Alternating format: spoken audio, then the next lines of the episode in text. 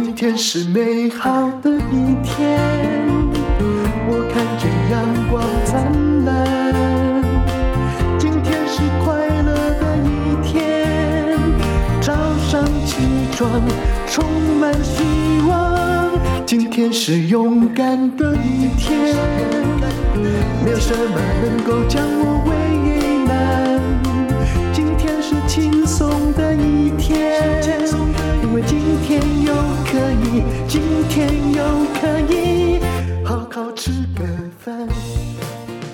欢迎收听人生实用商学院，让我们来上一堂心理课吧。这堂课叫做“怎么样把情绪收回来”。我知道这堂课非常非常的困难，对我自己也很困难。毕竟我也是一个张飞型的人，有时候啊，不知道是不是应该怪血压比较高。那一旦压起来的时候，我会发现哦，哇，我的嘴就像那个连珠炮一样哦，思绪非常敏捷，相当不饶人。而且呢，如果开辩论会，在这时候我一定一鼓作气，一定赢。可是问题是。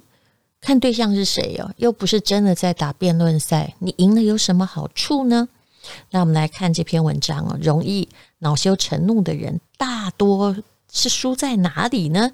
这是我的好朋友，也是学姐张德芬，在张德芬空间的一个非常知名的心理师叫卢哲林写的文章，我们就来参考一下。当然了，我很多地方会用上我自己的说法哦。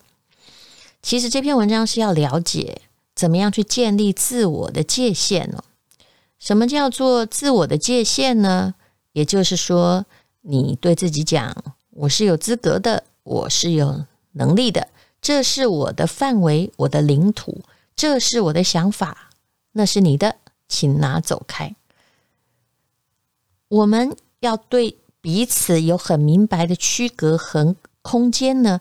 同时呢，常常必须要把自己的角色冷静的分开，这样呢，你就比较不会这个一时的盛怒，然后导致很多东西的更加崩溃哦。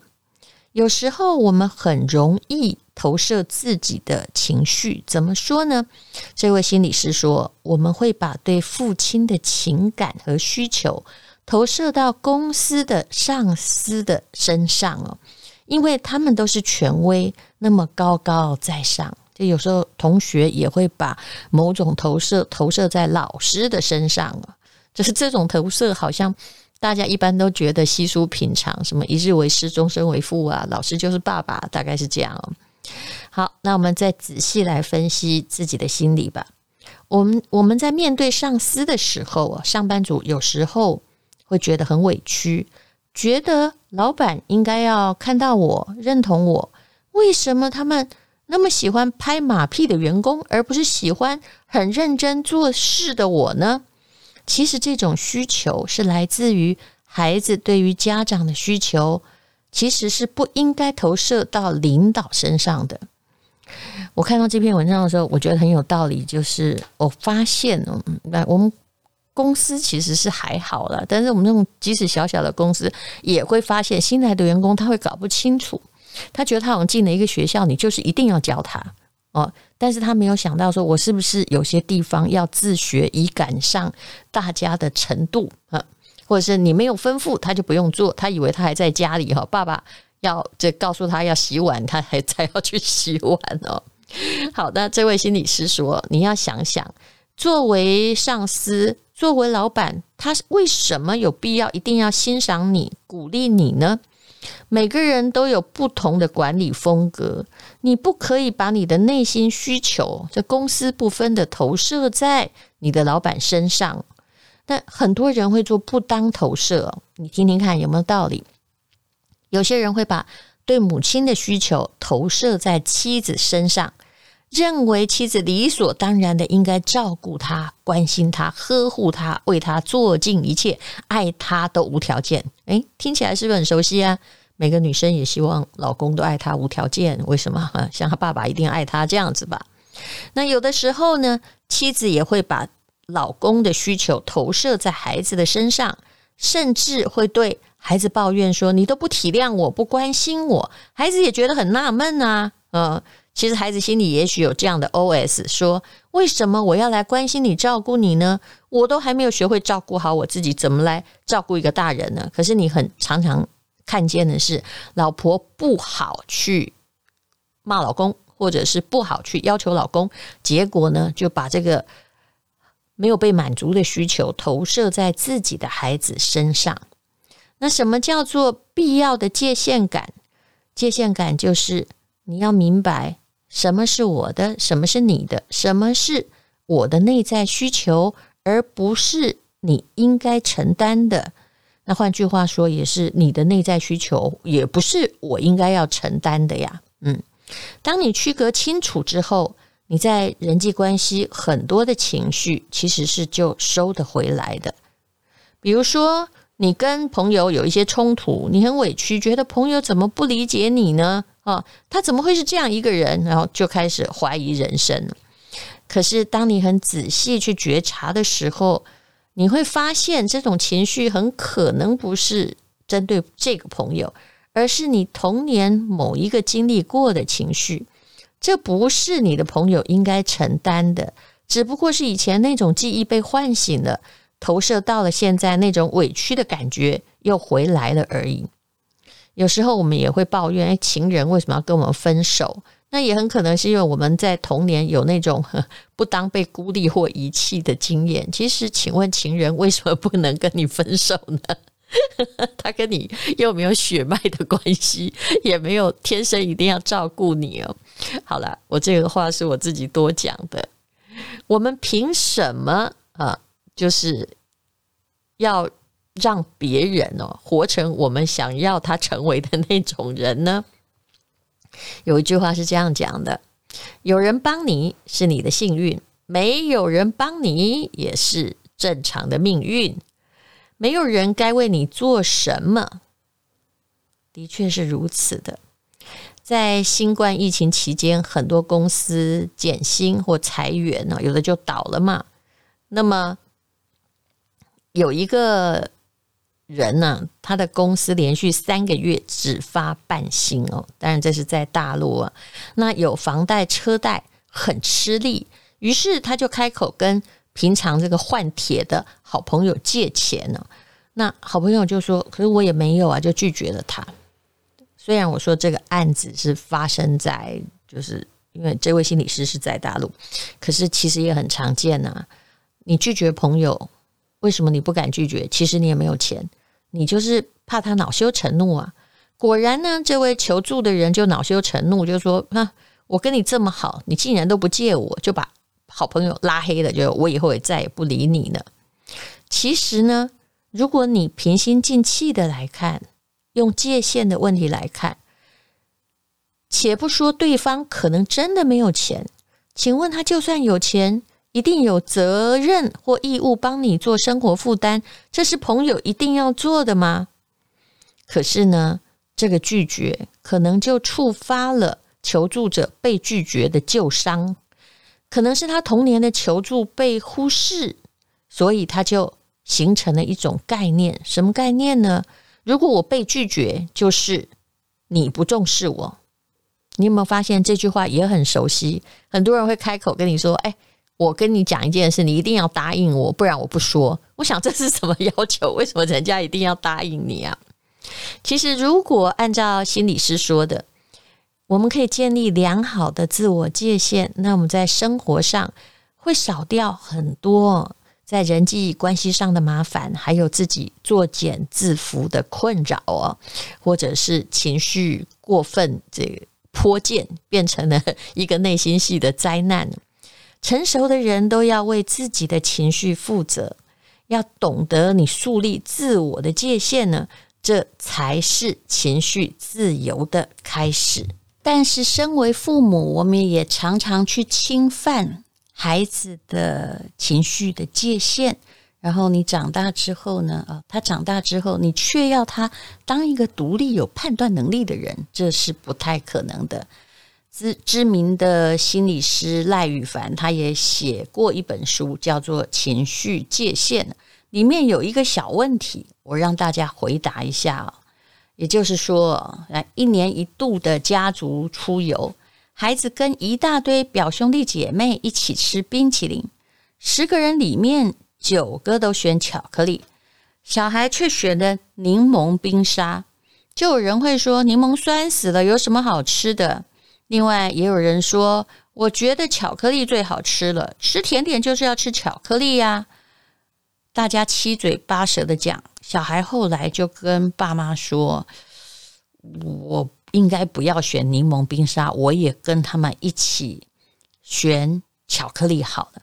那请问，如果你是爸妈怎么办呢？相信这个场景也会让你回忆到你在求学期间，只要你的想法跟他不一样，你就觉得很困窘。比如说呢，现在嗯、大家都穿长裤，其实是还没有换季。突然有一天，呵，我觉得很热，我穿的裙子才发现，哎呀，糟糕，没有换季，大家还在长裤阶段，或者是天气变冷了，我穿的长裤发现，哎，学校还没有规定可以换长裤，那我就很困窘。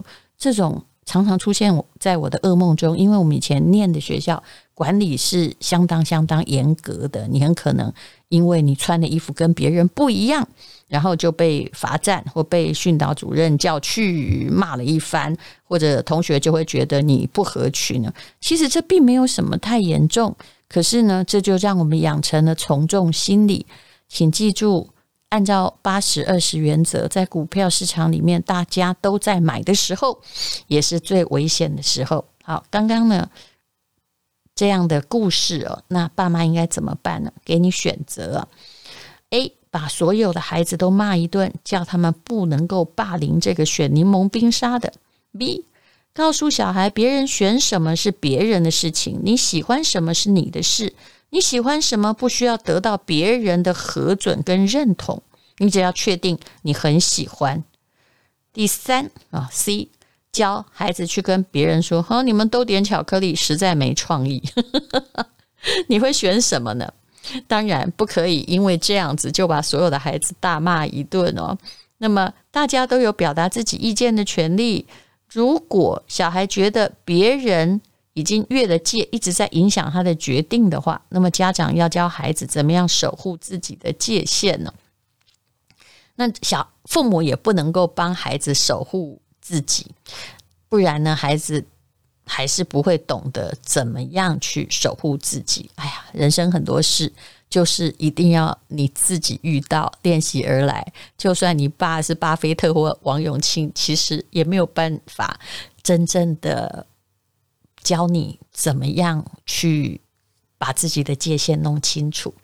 那正确的答案是 B，也就是你要告诉孩子，别人喜欢什么是别人的事，我喜欢什么是我的事。我喜欢什么不需要得到别人的核准和认同。那你可以自己做选择。人会在别人不一样的时候感到害怕，是求生本能的启动。赖宇凡说呢，就好像斑马想要混入斑马群，因为这个草食动物总是一群在一起。那这样子，他可能如果有人要狩猎它，就一大堆嘛，就看不太清楚哦。你不会显得是最特别的那一个。但是每一个人啊，我们是有实现自我的要求。那如果孩子真的知道他喜欢的不是巧克力冰淇淋，他喜欢吃柠檬冰沙才能满足他的话，那他就要护卫他自己喜欢的东西。家长最失败的就是跟孩子说：“你看别人都选这个，只有你选那个，或者是啊，我知道你不会吃那个，就算他选了他不爱吃，我觉得应该要让他自己去承受选择的结果。”那当然，你也不能教孩子去跟大家说，你们这些人呐、啊，这乌合之众都点巧克力，没有创意，因为你也是越界了。很多自视甚高的人其实是越界了，也就是我才对，你们不对哦。其实有时候你就默默做自己就好吧。其实，在脸书当中也有很多人是越界的，比如说我的小孩在骑脚踏车，那爸爸对他而言已经是蛮专业的。单车教练了，他自己在带。那大家看孩子骑的吃力，就会说：“那椅垫是不是太高啊？啊、呃，是不是一定要防晒呀？”其实其实你越界了，因为那个不是你的孩子，而且孩子可能中间也发生过一件事、一些事情，比如说叫他穿着呃手的护套，小孩不愿意，那爸爸就说：“那你就自己经历过，你很可能被太阳晒伤吧？”啊，其实一两 一次就怕到了，可是我们不要越界去帮他决定。可是很多的越界很常见。我曾经遇到一个台大教授打电话给我，他说：“我们素昧平生，不过我小孩在看你的书。那他呢，想要念设计，想要念个某个学校，可是他成绩很好，他是可以来念这个我们的母校啊，就是随便考上一个系，要干嘛再说嘛？你可不可以替我去劝说他呢？”我跟他说：“我不行，我不认识他，如此我就越界了。”嗯，而且我认为啊，一个人呢要做他。有热情的事情，这让我想到最近上的课，Jim Collins 的刺猬原则。这个刺猬呢，跟你想的那个刺猬原则不太一样啊。他是说呢，有一个古老的故事，刺猬就只会一件事情嘛，就把刺这样弄起来，哎，就是他会保护他自己。可是狐狸什么都可以哦，所以狐狸就会，就是你太多元化、太多心啊、呃，没有集中，那你就会挂点。那所谓的刺猬原则，就是说，诶，你是不是就以一家公司而言？我简单的白话讲是，你是不是做这件事情，你的主要的商业目标有热情？还有呢，你是不是也有能力？还有，你做这件事还可以让你在经济上就是赚得到钱，有获利的可能。那一个人也是的，每一个孩子都是，只要他能够找到一个有热情、有能力。还可以赚到钱的工作，那他就是全世界未来最幸福的大人。但你不要一直叫他跟别人一样。但很多爸爸妈妈都在替小孩分组，同学都选理科啊，因为理科可能可以去台积电之类的，赚钱可能比较多嘛。可是呢，爸妈就会觉得你成绩还不错，为什么你不选理科？我以前也曾经一直在经历这样的事情。所以我总是东跳西跳，我甚至还念过，嗯、一年的。我到高三才转到文组来，明明我的兴趣应该还是在文组的，但是我那时候觉得我数学也不错啊，我为什么不去考考看？说不定我也可以念电机系啊，男生比较多。后面那句话是多讲的，所以，呃，就是。你很容易受别人影响，当时并没有人告诉你，从众效应其实是会导致人生一个很糟的结果。你应该在你的人生做差异化的经营，不要越过界限去管你之外别人的事情。在你要出语出言干涉的时候，除非对方求助啊，或者他真的很困惑，我觉得你也要激发他去想一想，而不是帮他决定，也不要去认为。你可以帮你的孩子决定些什么？有的时候啊，你真的要尊重他的自我的决定，否则人跟人之间呢，一定是会起很大很大的冲突。那也不要让别人的情绪泼洒在自己的身上。嗯，你的家人不好，或哪一点，你要是真的没有办法劝，那也不代表你不好。我想我这样说，每一个人都应该心里轻松多了吧。好，那么今天呢，我们就讲到这里。欢迎收听人生实用商学院。今天是勇敢的一天没有什么能够让